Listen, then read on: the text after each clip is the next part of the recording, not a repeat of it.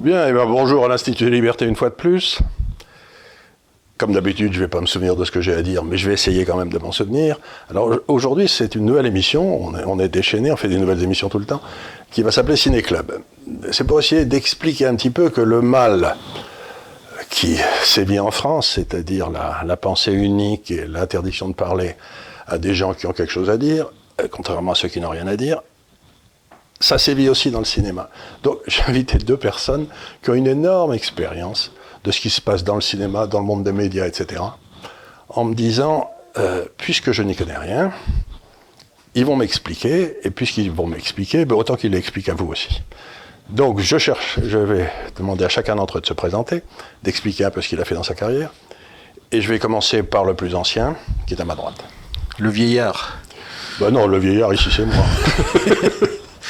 Donc euh, Jean-François Fonlu, j'ai eu une, vie professionnelle un peu, pas mouvementée, mais disons, j'ai démarré dans la banque d'affaires, et puis j'ai eu un jour la chance de rencontrer un monsieur qui s'appelait Francis Bouygues, qui m'avait demandé de travailler sur la diversification de ce qu'on groupe, ce que j'ai fait, et parmi les axes qui avaient été identifiés, il y avait l'entertainment, D'où euh, l'investissement d'abord dans, dans, TF1 et ensuite la création d'une société de production de films qui s'appelait CB2000, que j'ai eu le, la chance de diriger euh, de 91 jusqu'aux années 2000. Et euh, aujourd'hui, bah, je suis à la retraite, mais j'ai pas tout oublié et c'est peut-être la raison pour laquelle et vous avez, vous avez fait appel à moi. rare d'avoir produit, vous avez produit quatre Palmes d'Or à, à Cannes. Ouais, mais personne n'est parfait. Hein. Non, j'entends bien. C'est, euh... Mais en fait, c'est, mais c'est très bien quand même. Quatre palmes d'or, c'est quand même un, un, joli parcours. Quoi. Et alors, à ma gauche, il y a quelqu'un qui a, qui a l'air d'un joueur de rugby d'ailleurs. Deuxième ligne. Merci. Vous, êtes, euh, vous avez joué Non, non pratiquant. Non pratiquant Non pratiquant. C'est dommage parce que vous auriez pu. Euh, vous savez, tous, le, tous, tous, les auditeurs savent que j'ai, une, j'ai un faible pour le rugby. Vous savez, je dis toujours que le rugby, c'est le. Je viens d'un pays de rugby, Toulon. Toulon, oui, c'est vrai ça. Je dis toujours, le rugby, c'est le seul sport évangélique, parce que comme, comme dans les évangiles, il vaut mieux donner que recevoir, vous savez. C'est, Absolument. c'est une belle blague, mais donc allez-y, expliquez-nous. Donc euh, je m'appelle Jean-Robert Lombard, je suis euh, comédien et euh, un petit peu chanteur aussi. Et donc pour ce qui est de d'avoir un, un, cursus énorme, je passerai la main à, Jean-François, parce que moi je suis quand même un, un, petit comédien dans le milieu. J'ai notamment joué dans, dans Camelot, le père Blaise, et puis euh, d'autres choses à gauche à droite, mais euh, beaucoup plus sur le net depuis euh, quelques années euh, qu'au cinéma ou à la télévision, ça c'est sûr. Voilà, et donc je suis invité, invité en, en, tant que comédien. En tant que comédien. Voilà. Alors, ce qu'on va faire, c'est ça, si vous voulez. C'est que dans le fond, la vie intellectuelle en France est, a été tarie à sa source par le, un mélange d'intervention de l'État, de subventions qui marchent pas, de malhonnêteté intellectuelle et réelle, etc. Donc je voudrais que vous m'expliquiez, je vais commencer par vous, euh, comment le cinéma français qui avait, a eu quand même, qui était dans les années 30, 40, 50, 60, il y avait des, il y avait des géants, comment on en est arrivé à cet extraordinaire état de médiocrité? Parce que oui, c'est une question. Je, je, pars du principe que nous sommes dans une situation de médiocrité. Est-ce que bah là, de toute façon, il n'y a plus rien qui existe. Donc, le, depuis que le Covid est arrivé, la Covid, puisque c'est la Covid, est arrivé, tout a été, tout a été bouclé. Donc, euh, mais le, le le dépérissement du, du, du, cinéma français, moi, enfin, l'explication que, que j'ai, c'est que, comme dans beaucoup de, beaucoup de métiers, il y a, il y a beaucoup d'entre-soi. Et, et, quelque part je l'ai vécu à mes dépens puisque moi je suis arrivé dans ce dans ce métier un peu à mon corps défendant à la demande de, à la demande de Francis Wick comme je vous le disais tout à l'heure euh, mais sans avoir été baigné depuis ma plus tendre enfance dans ce dans ce milieu du cinéma. Et, et euh, j'ai bien vu à quel point dès qu'on essaye de faire des choses qui apparaîtraient pour n'importe qui comme étant du bon sens euh, bah, tout de suite on vous on vous rentre dedans parce que vous n'allez pas dans le sens qui a été fixé par ceux qui sont là depuis des années et des années et qui euh, sont devenus les rentiers de la profession. Donc, c'est ça. Donc, donc, il y a une tentative de création de rente et de capture de rente. En, en, tout cas, c'est l'analyse que je fais a posteriori. On essaye, oui, tous ceux qui sortent un peu de, un peu de la ligne, euh, ben, soit on les remet, soit on les expulse. Ça s'est passé dans le journalisme aussi, par exemple. Oui, mais, mais je pense que c'est, c'est, c'est, c'est dans le monde médical, c'est la même chose. On le voit d'ailleurs aujourd'hui avec ce qui se passe avec, euh, avec le virus.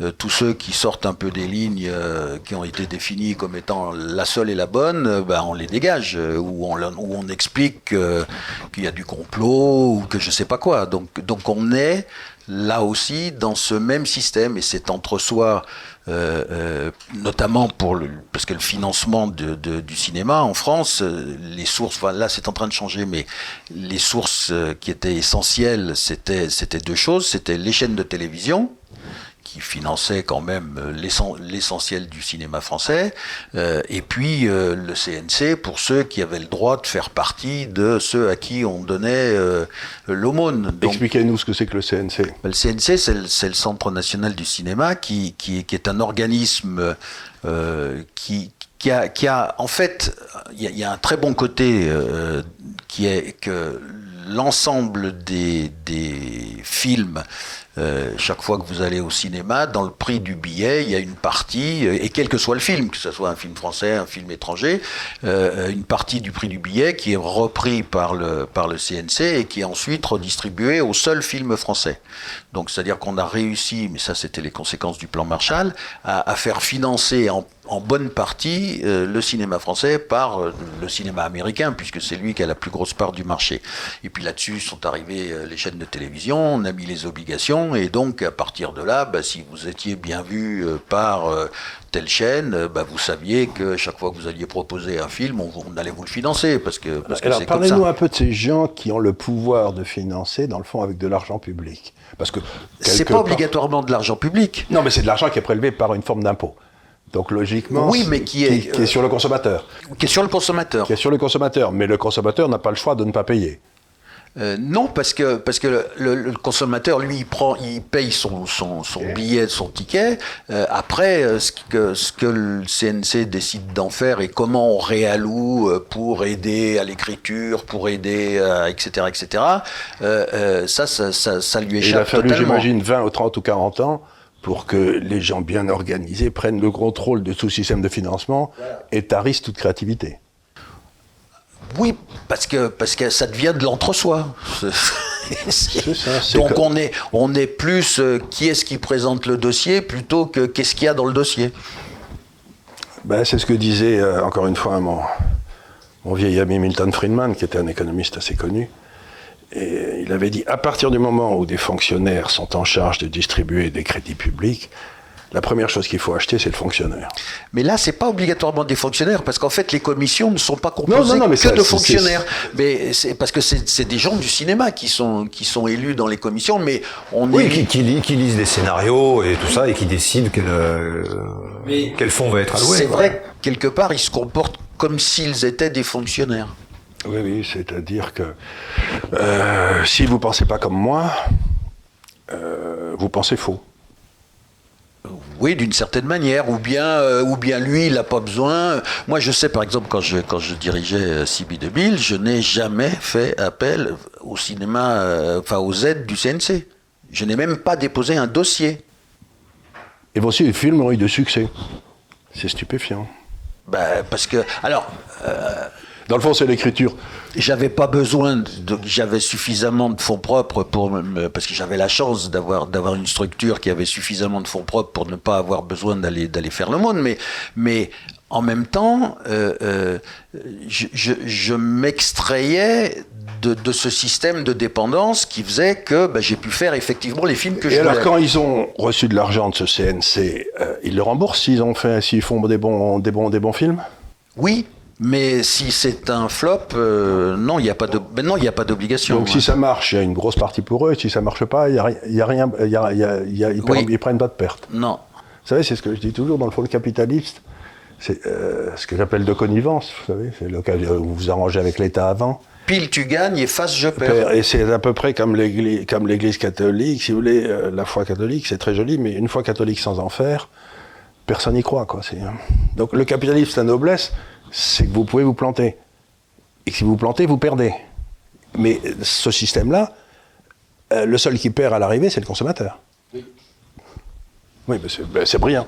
Alors vous qui l'avez vécu de l'intérieur en tant qu'acteur, j'espère que vous avez vous êtes pas amis avec tous ces gens-là pour trouver pour tourner souvent, non? Non, non, bah, c'est, c'est ma relation avec euh, le, avec non, avec le cinéma, j'avais bien compris. Euh, avec le cinéma est quand même euh, réduite à sa portion congrue, on dira.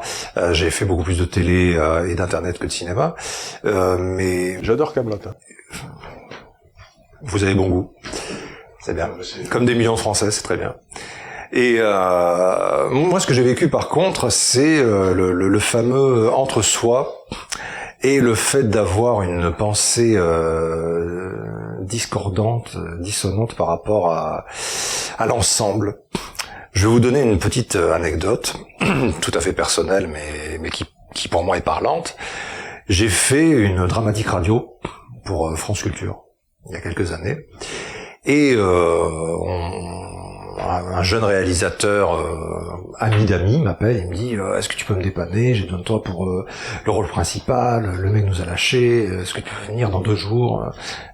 Je dis Ok, pas de problème.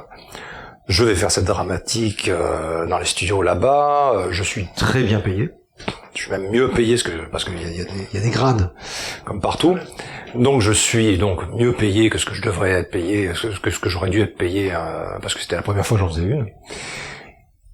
Et euh, passe quelques semaines et il me dit bah tiens il y a une soirée euh, chez des comédiens, des comédiennes euh, dans le 20e. euh, viens avec moi, tu les rencontreras. là. Je dis pourquoi pas. J'y vais avec lui, on ramène des bouteilles, la soirée se passe très sympathiquement et puis à un moment on parle politique. Oh, quelle erreur. Voilà, merci pour la réplique. Et on commence à parler politique, et politique internationale. Et j'ai dû fauter quelque part. Parce que lorsque je suis reparti de la soirée, euh, j'ai entendu le maître de maison dire « Celui-là, on ne le reverra pas ». Et la personne qui m'avait introduit dans ce milieu-là, silence radio. Vous l'avez plus jamais vu. Terminé, j'avais mal parlé. Qu'est-ce que vous aviez dit spécialement? Vous avez eu du mal, de- euh, comme d'habitude. Je, je, je, je, je- non, non, non, oui, bien sûr, oui, oui, de Mussolini, de Staline et de tout le monde, bien sûr, évidemment. Staline, c'est pardonnable. Mais c'est oui, paraît-il. Mais, euh, mais, mais j'avais émis un avis différent. C'était au moment de la guerre en Syrie. C'est-à-dire que j'essayais. Moi, ce qui m'intéresse, c'est le fait, pas le parti pris. Je ne suis pas partisan. Je n'aime pas les partis et j'aime bien le fait. Un plus un chez moi, ça fait deux. Ça se, ça se discute, ça se discute. non. Mais allez-y, continuez. Moi, j'ai été élevé comme ça. Un homme vaut un homme, et c'est pas une question d'être de gauche, de droite, euh, musulman, juif, chrétien. C'est pas le problème. Ça, ça ne m'intéresse pas du tout. Mais j'ai dû dire des, des choses qui étaient euh, que la morale de ces gens-là réprouve, et donc j'ai été blacklisté. Ce que vous avez dit était très intéressant. Blacklisté. Et, c'est- c'est- c'est- et alors, après? À silence radio, démerde-toi, si j'ose dire. Bah, c'est-à-dire que j'ai, la chance d'être financièrement autonome. Petitement, mais suffisamment. Donc, je n'ai pas, euh, j'aurais peut-être pas le dire, mais je n'ai pas besoin de ce métier pour vivre. Je le fais quand je fais là, en ce moment, c'est pour ça que j'ai cette tête pour un clip, en ce moment pour un... vous avez, vous avez ce que les, Am- les, Am- les Américains appellent, avec tout leur sens de la, de la nuance et la beauté de la langue, le, le fuck you money. C'est-à-dire, euh, vous savez, ça veut dire que euh, si tu n'es pas d'accord avec moi, ben, j'en ai rien à foutre. Tu vas pas, tu, tu, as, tu peux rien sur moi. Voilà, Bah, j'ai, cette, cette chance-là, C'est inouï, c'est d'une chance inouïe. Voilà, c'est une chance formidable et c'est c'est c'est une chance qui je, je l'ai comprise euh, avec ces, ce genre de petites euh, problématiques qu'en fait la libre parole euh, n'était possible que si vous étiez financièrement autonome. Non mais c'est terrible, c'est terrible de se rendre compte dans une démocratie telle que la nôtre que si vous avez l'argent vous pouvez dire, eh bien, moi je pense ceci, moi je pense cela. Si vous n'avez pas l'argent et que vous êtes dépendant donc d'un patron, si vous ne parlez pas comme lui ou comme elle, ça peut être dangereux. Et j'ai trouvé ça terrible. Mais j'ai, Mais c'est effrayant. je me suis retrouvé face à ça. Je, n'en avais pas conscience. Et là, là, j'ai bien compris que il faut parler, il faut, il faut éviter de.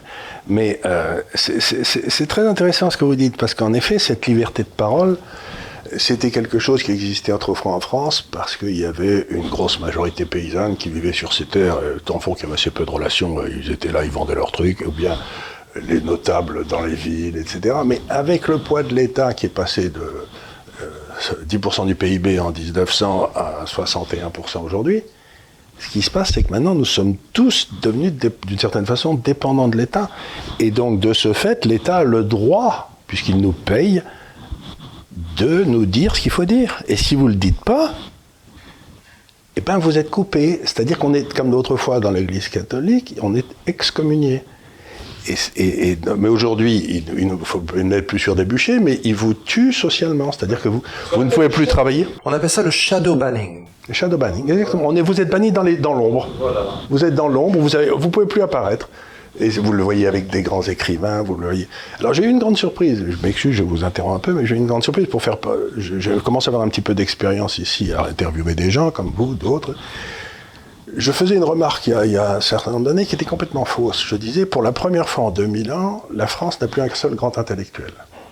Ce qui, s'était jamais arrivé. La France, c'était toujours le pays où il y avait, euh, ben, je sais pas, les, les Jouvenel, les Aron, les Revel, les Sartre, les Camus, tout ce que vous voulez. Il y en avait toujours. Quand j'étais jeune, ça, grouillait, quoi. C'était, c'était incroyable. Et puis d'un seul coup, dans, la génération de mes enfants, etc., il n'y avait plus un seul géant pas un élu, pas personne.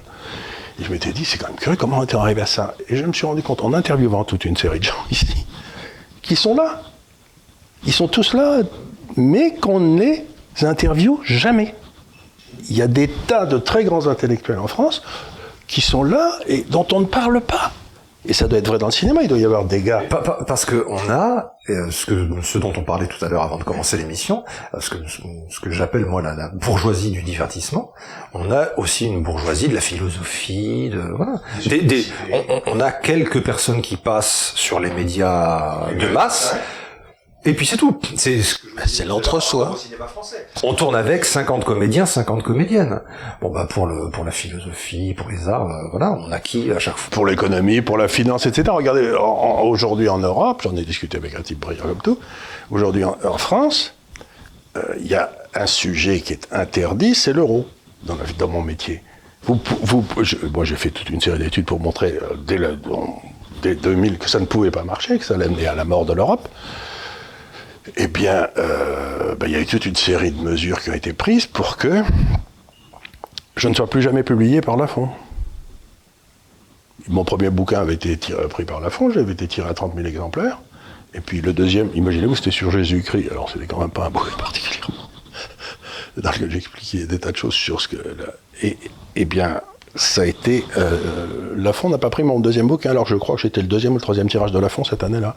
Donc, il y a une, espèce de. Euh, il y a une espèce d'omerta qui fait que le type qui, dans le fond, est un peu différent. Euh, c'est ce que disait Churchill, c'est la bataille des chacals contre le lion. C'est étonnant, non? Plafond de verre, mur de verre. C'est-à-dire que on ne vous fait pas de mal, mais vous n'irez pas plus loin ça, ça butera, ça arrivera en buter. Pour une raison X ou Y, euh, parce que vous n'êtes pas ami avec la bonne personne, parce que la bonne personne ne vous a pas à la bonne, ou parce que peut-être euh, certaines idées. Vous avez, des plus quand vous avez dit des choses à des gens qui sont très très haut placés, qui ont fait savoir à la fin que ce soit dommage que ce gars-là continue à publier. Lors d'un déjeuner, comme vous en avez eu beaucoup, j'imagine, où on a dû vous demander ça, il faut pas le dire, ça, il faut pas le faire. Il y a des, j'imagine que ça a dû vous arriver, non? Oui, non, mais, j'imagine pas que vous ayez, vous, vous ayez obéi, mais j'imagine qu'on vous non, mais non, mais je l'ai, je l'ai, ça, ça, me fait penser à un film que j'avais produit, et, donc ça remonte déjà à l'époque. J'avais décidé de faire un, de faire un film sur le, sur l'inceste. Donc ça remonte aux années 90. Donc c'était oui 92, 93. Et euh, et donc, euh, c'était Aline Isserban qui avait, écrit un scénario sur ce sujet et qui me l'avait proposé. Je lui ai dit, tiens, ça, ça me paraît intéressant, il faudrait qu'on éveille un petit peu les, esprits à ça. Alors, on a commencé par avoir quelques difficultés sur le casting. Parce que celui qui devait jouer le père incestueux, c'était pas évident. Et le seul qui acceptait, c'était Alain Bachung, qui d'ailleurs avait rempli merveilleusement son rôle. Et puis quand le film est sorti, j'ai dit bah tiens voilà un beau sujet, on sujet de société, sujet de société, on va pouvoir peut-être passer un partenariat avec l'éducation nationale, on va. Puis là j'ai des gens qui étaient plus informés que moi, qui m'ont dit mais Jean-François tu, tu, tu es naïf, tu rêves. jamais l'éducation nationale n'acceptera de, de, de, promouvoir un film comme celui-là. Trop de risques pour elle. Je dis comment ça? Écoute, euh, on sait bien qu'une partie de, des violences sexuelles, ça se fait aussi au sein de l'école. Je dis, mais non, c'est pas possible. Enfin bon, je vous la fais courte, euh, donc euh, j'ai rien pu faire. Et quand il s'est agi de faire de la promotion par nos propres moyens, puisqu'il n'y avait pas la possibilité de s'adosser sur quelque, quelque éducation nationale que ce soit, là on m'a dit, bah oui, mais non, il est c'est pas libre là pour faire pour faire de la pub. Donc on a, enfin, tout a été mis en œuvre pour que ce film ne marche pas. Donc j'ai dit tiens, voilà, des- voilà, on n'a pas le droit d'évoquer ce sujet-là. Bon, j'avais peut-être un petit peu d'avance et puis aujourd'hui, par contre, Vous ce serait auriez, peut-être vous auriez dû remplacer le père par un prêtre de l'Église catholique. Vous, auriez- vous- vous auriez eu. Je pense que là, ça aurait été vous auriez fait un C'est même pas tabac. sûr, pas- même pas sûr parce qu'à l'époque, euh, non, je pense que c'était un sujet qui était qui était tabou et dont on ne pouvait pas parler. Alors que j'ai des amis qui sont dans la police ou des amis qui sont dans la justice, comme nous tous, j'imagine, et ils me disent que les histoires d'inceste familial, etc., c'est, euh, c'est, il y en a beaucoup. Je veux dire, c'est pas, un- Sûrement. c'est pas un petit sujet. Et Mais est-ce que euh, question On est dans les années 90 là. Oui. Est-ce qu'il n'y avait pas déjà ce problème du euh, bankable? De- Est-ce que est-ce que Bah là, est-ce en qu'on va prendre le risque non, de mais- développer quelque chose Non, Est-ce mais que en ça va rapporter suffisamment Est-ce que est-ce qu'on va retomber sur Non, parce que moi je demandais, moi je le finançais, euh, je l'autofinançais ce film. C'était pas, le- moi j'ai pas eu de problème. Moi j'ai dit j'avais envie de faire. Moi j'ai toujours fait. J'avais eu cette chance de pouvoir faire les films que j'avais envie de faire. vous aviez des fonds propres, donc vous étiez libre. j'avais les- On oui, revient à ce mais- que vous disiez, il, non, non, avait, mais- il avait des sous. Non, mais j'avais les sous. Oui, mais euh, on aurait très bien pu imaginer que mon actionnaire, en l'occurrence le groupe Bouygues, euh, on me dise non, mais ça tu touches pas, ça tu touches pas. Non, j'avais une liberté totale. Et, ça, c'est rare. Et ça mérite le respect. Mais à partir de là, effectivement, j'avais pas besoin de, de, de demander euh, l'autorisation ni à une chaîne de télé, ni, ni à qui que ce soit pour pouvoir faire le film. Donc c'est vraiment une volonté politique. Non, c'est une volonté sociologique. c'était de la sociologie. C'était, C'est c'était, que il y c'était avait- des sujets qu'il ne fallait pas aborder. Ah, moi, moi, je pose toujours la question pourquoi Parce que c'était considéré. Moi, je pense que si vous voulez, on est en train de. Aujourd'hui, on est euh, donc euh, quelques dizaines d'années plus tard, on est en train de payer le, le, le- le- les postes 68 arts. Je pense que, que euh, 68, ça a été la révolution, interdit d'interdire, enfin, mais comme toujours, il y avait, du bon là-dedans, mais on est allé trop loin. Et donc, il y a toute une génération qui s'est engouffrée là-dedans, et dans la liberté de la liberté, il y avait, y compris, ben, en matière sexuelle, on peut faire ce qu'on veut. Avec qui on veut, comme on veut, il n'y a, a pas de débat.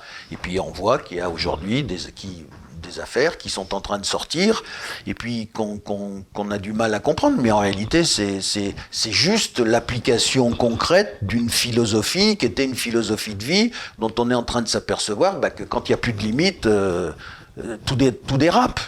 Et, et- et donc aujourd'hui, il faut revenir à des valeurs, il faut revenir à, à des choses qui font qu'on est capable de vivre normalement en société, en Ce que, vous, respectant. dites- ce que- ce que vous dites est très intéressant parce que c'était en effet le moment où il y avait des, des pétitions dans les journaux, etc., le, comme Libération ou Le Monde, pour, per- pour permettre la sexualité des enfants avec les adultes.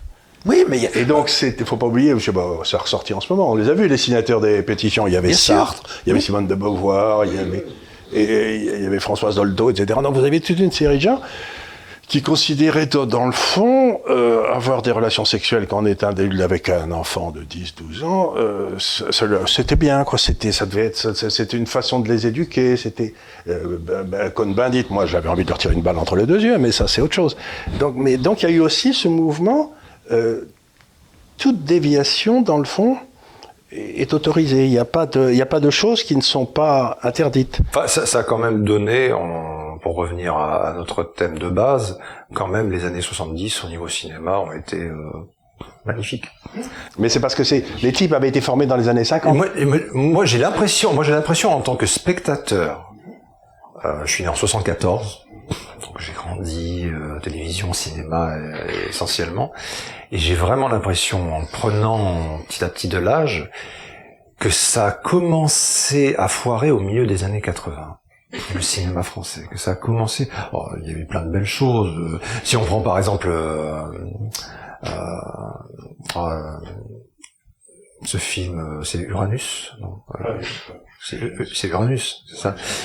Voilà, euh, qui date de 89. Oui, mais c'était sur, c'était c'était une pièce de qui Danouille de qui, ou de, Oui, c'était une adaptation. C'était une adaptation. Mais le, mais le film est superbe. Le film est superbe. Euh, j'ai j'ai- j'ai- j'ai l'impression qu'on est, on est, on est arrivé dans les années mi-80, fin 80, à la fin de ce magnifique cinéma qu'on a eu euh, des années, euh, alors même si euh, chaque décennie est différente, mais euh, 50, 60, 70 et 80. Et qu'ensuite on a eu, gro- grosso modo, que du, faut faire du fric. Faut être bankable. Et surtout aujourd'hui, c'est-à-dire la, non-prise de risque dont on, dont on parlait euh, juste avant l'émission. Et je, je me demande jusqu'où on va pouvoir. euh, si, si on revient à Camelot par exemple. Moi, je, je, je suis dès l'origine, euh, dès, dès le premier court métrage d'Yessiré de Camelot, et j'ai vu comment ça s'est monté. Et, et enfin, un- Là aussi avec des bouts de ficelle. euh, deux ficelles et trois, trois bâtons, vraiment, vraiment, vraiment, avec beaucoup de bonne volonté et d'aide et d'entraide. Et euh, il y a eu une prise de risque. Euh, et, et M6 par exemple est allé jusqu'au bout. Et c'était Canal Plus et M6 euh, et M6 qui se tiraient la bourre. Et au bout d'un moment, Canal Plus a dit non, ça marchera pas. Bon, dommage. Mais en tout cas, il y a eu une prise de risque. Et j'ai l'impression que plus ça va, moins les prises de risque. euh, tout doit être calculé parce que oh là là, c'est de l'argent, c'est ma- et on n'avance pas quoi. Non, mais c'est le système qui veut ça. À partir du moment où on a obligé, euh, euh, donc à partir de, oui, fin des années 80, début des années 90, on a obligé les chaînes de télévision à investir dans le cinéma parce qu'il fallait bien trouver des sous pour, pour, pour produire des films. Euh, Les, les responsables dans les chaînes de télévision, eux, ils avaient au-dessus d'eux l'épée de Damoclès qui était il faut pas euh, prendre trop de risques parce que si jamais on perd des sous, on va la chaîne va nous le reprocher.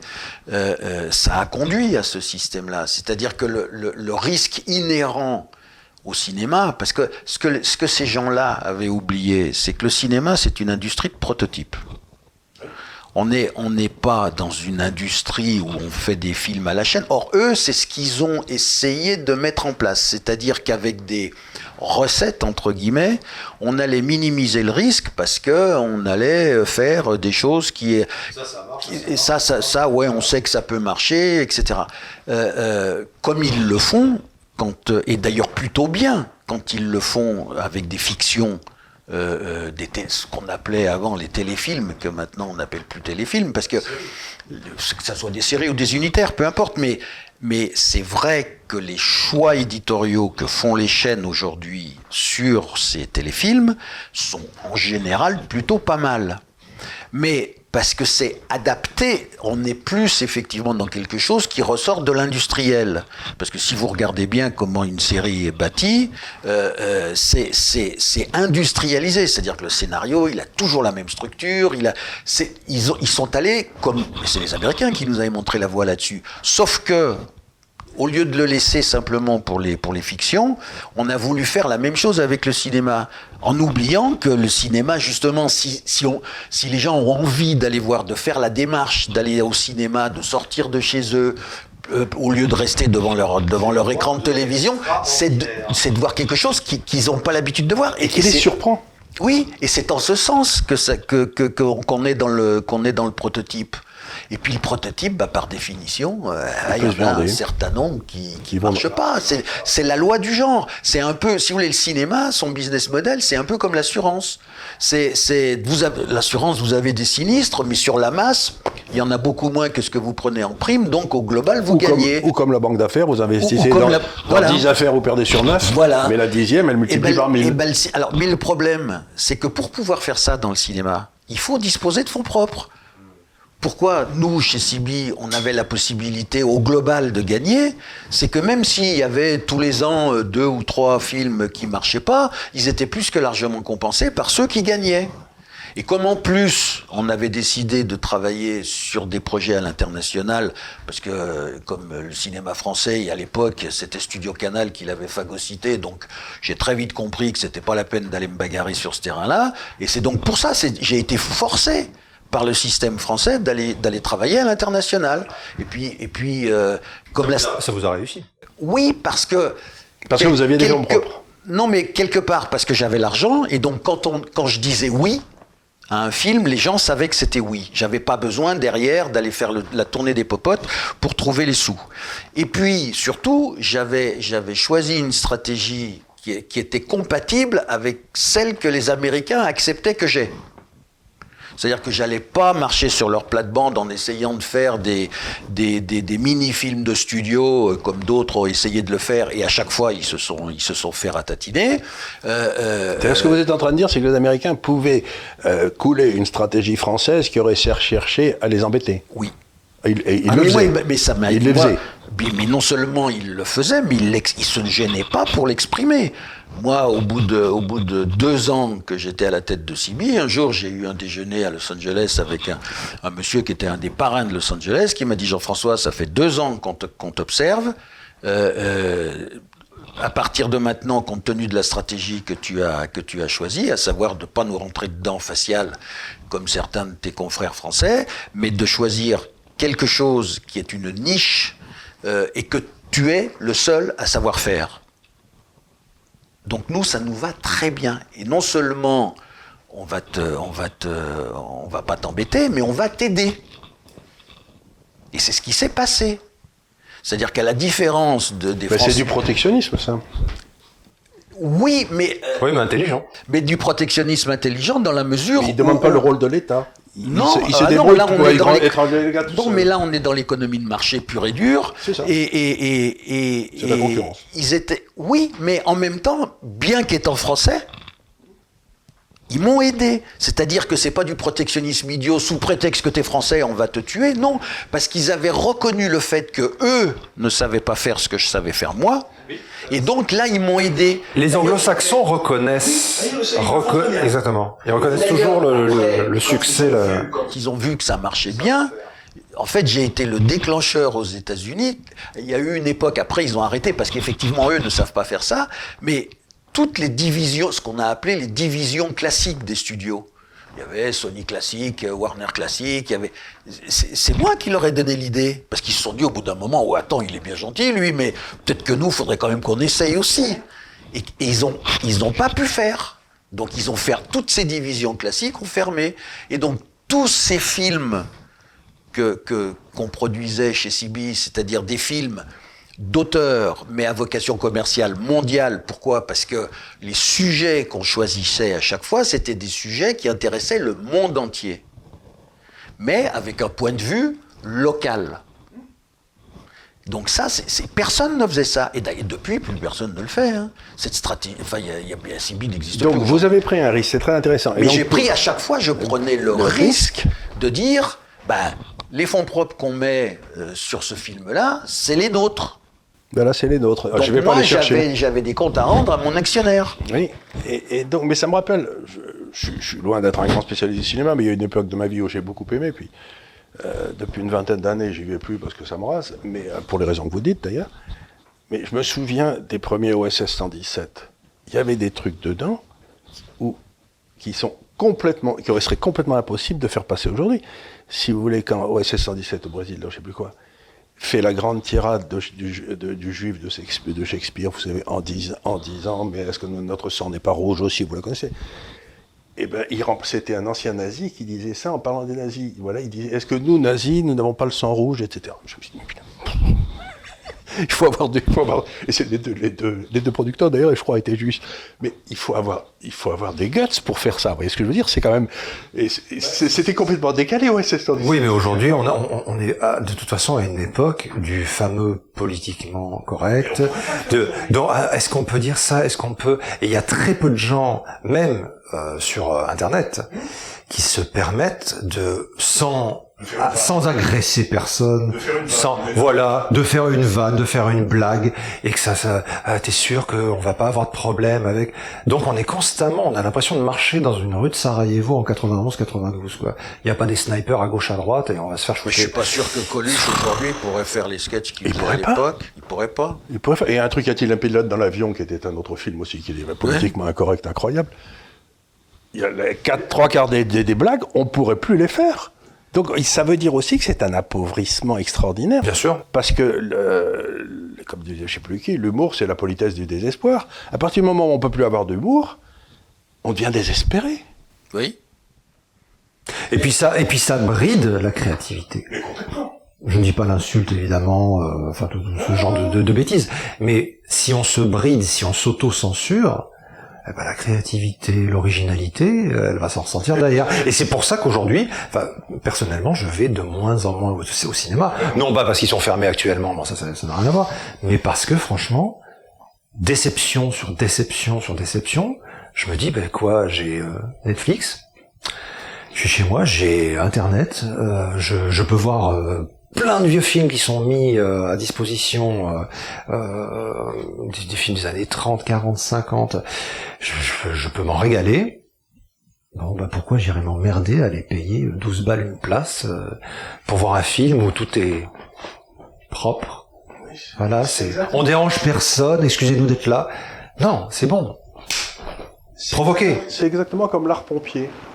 On est dans une période où on a un art officiel, on a un cinéma officiel, un cinéma pompier, qui, qui fait pas de vagues, qui, les types sont des bons techniciens, ils savent mettre la bonne touche de peinture là où il faut, comme des. Mais ils- quand vous regardez ça, vous dites. Non, mais il y a aussi pas- Oui, ce sera pas le Caravage, quoi.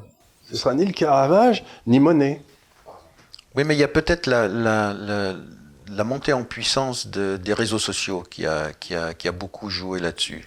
Ou- ou- Oui, mais il y a, enfin moi, moi je pars du, du- enfin pas du principe, mais de l'idée que euh, il y a quand même un terrorisme intellectuel. Oui, mais peut-être qu'il... Franchement, je le non, mais ressens. je, non, mais je suis d'accord avec vous. Dès, mais- que vous, dès, dès que vous sortez de la ligne, il y a des sifflets, c'est attention, oh, comment il tient. Euh, Enfin, c'est ce que je vous racontais tout à l'heure, quoi, euh, lors d'une discussion privée entre gens euh, de bonne compagnie, et voilà. Non, non, mais ça, d'accord. Mais, mais parce que relayé derrière par les réseaux sociaux. Moi, je pense que, que, que le, le, cette, cette, euh, cette capacité que, que les réseaux sociaux ont donnée à des gens de manière anonyme, euh, d'injurier qui ils veulent, de, de raconter C'est pour ça que je suis contre l'anonymat sur Internet. Non mais ça, non non mais d'accord, mais non mais ce que je veux dire c'est que ça peut être une des explications du fait qu'aujourd'hui euh, il y, a, il y a- il y a une telle chambre d'écho euh, par les réseaux que, que Oui, il faut oui, faire que très raison, mais il y a- attention il y a, aussi à- autre chose, c'est que je sais que dans ces réseaux, etc., il y a des gens dont le boulot est est littéralement commissionné pour détruire les gens. C'est-à-dire que cette espèce d'indignation qui apparaît d'un seul coup dans l'Internet, elle n'est pas toujours innocente. Elle est parfois Ah non, commandée. je- bien sûr. C'est-à-dire que c'est pour détruire quelqu'un qui gêne. Non mais ça peut être aussi ça. Non mais ce que je veux dire C'est- que c'est pas, c'est pas 1000 gars qui se rendent compte, c'est qu'il y a 10 gars qui sont commissionnés pour créer 1000 comptes et flinguer un gars. Donc c'est aussi. oui mais ça ça n'existait pas avant. Non, ça n'existait pas avant. Donc très euh, cette caisse de résonance nouvelle, euh, bah il y en a, y en a qui aujourd'hui qui l'utilisent. Euh, alors ça peut être utilisé en bien, puis ça peut être utilisé en mal. Mais de cette euh, de cette nouveauté qui maintenant est à la disposition euh, pour le meilleur ou pour le pire, bah, c'est sûr que vous aujourd'hui vous ne pouvez plus agir en l'ignorant totalement. Non, alors maintenant, il faut terminer. il va falloir, parce que d'abord, je- les gens ne le sauront pas, mais il va être l'heure de déjeuner. Et quand on me nourrit pas, je suis de mauvaise humeur. Mais enfin, ça, c'est autre chose. Donc, je veux pas être désagréable avec, avec mes invités. Mais euh, que- quelles sont les portes de sortie? Qu'est-ce qu'on fait? Pour moi, une des portes de sortie, et c'est pour ça que je travaille de plus en plus sur ce média-là, c'est c'est euh, c'est Internet. C'est nous, quoi. C'est des gens comme nous qui vont, qui discutent, qui. euh, un jour, on fera peut-être des pièces de théâtre ou des films, j'en sais Là, rien. là, j'ai eu l'occasion de venir chez vous et ça m'a fait très plaisir de vous rencontrer. Mais euh, mais mais c'est c'est Internet peut encore donner cette possibilité-là de faire un contenu. Euh, notre chaîne, c'est ça. Ça vous plaît pas Il y en a des millions d'autres. Euh, mais euh, si ça faut, bah, on continuera à faire ce qu'on veut. Et à dire ce qu'on pense, ce qu'on ressent au niveau créatif, euh, à tous les niveaux, politique et, créatif. Ça, ça, ça, pour moi, ça va ensemble.